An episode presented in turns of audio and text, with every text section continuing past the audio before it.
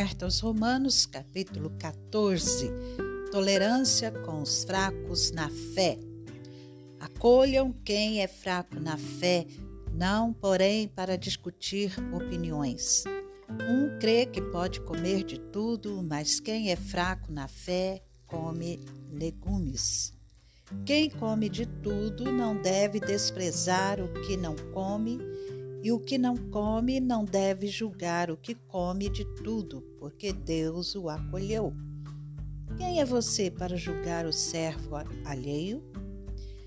Para o seu próprio dono é que ele está em pé ou cai, mas ficará em pé, porque o Senhor é poderoso para o manter em pé.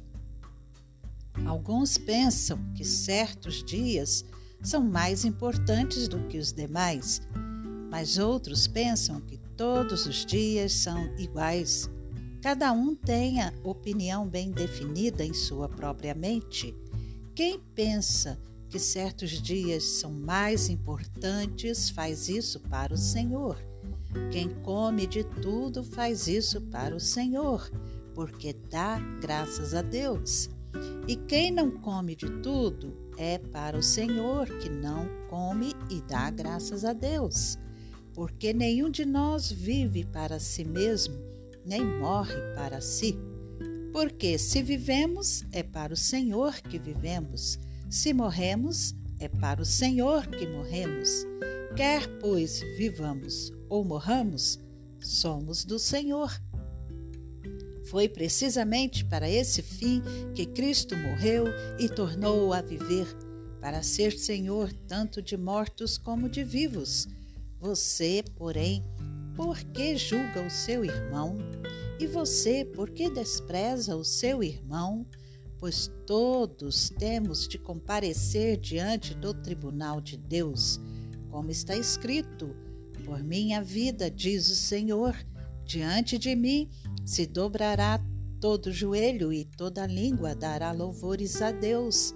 Assim, pois, cada um de nós prestará contas de si mesmo diante de Deus.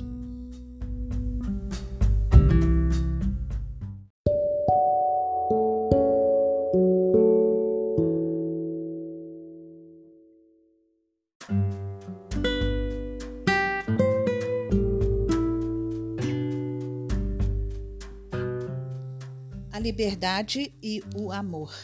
Portanto, deixemos de julgar uns aos outros. Pelo contrário, tomem a decisão de não pôr tropeço ou escândalo diante do irmão.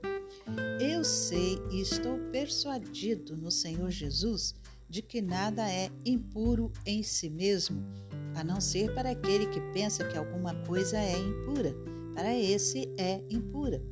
Se o seu irmão fica triste por causa do que você come, você já não anda segundo o amor.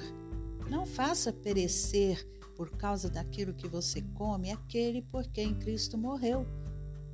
Não seja, pois, difamado aquilo que vocês consideram bom, porque o reino de Deus não é comida nem bebida, mas justiça, paz e alegria no Espírito Santo. Aquele que deste modo serve a Cristo é agradável a Deus e aprovado pelas pessoas. Assim, pois, sigamos as coisas que contribuem para a paz e também as que são para a edificação mútua. Não destrua a obra de Deus por causa da comida. Todas as coisas, na verdade, são puras, mas não é bom quando alguém come algo que causa escândalo.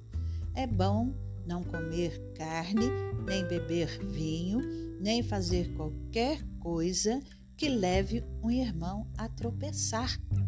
A fé que você tem, guarde-a para você mesmo diante de Deus. Bem-aventurado é aquele que não se condena naquilo que aprova. Mas aquele que tem dúvidas é condenado se comer, pois o que ele faz não provém de fé e tudo que não provém de fé é pecado.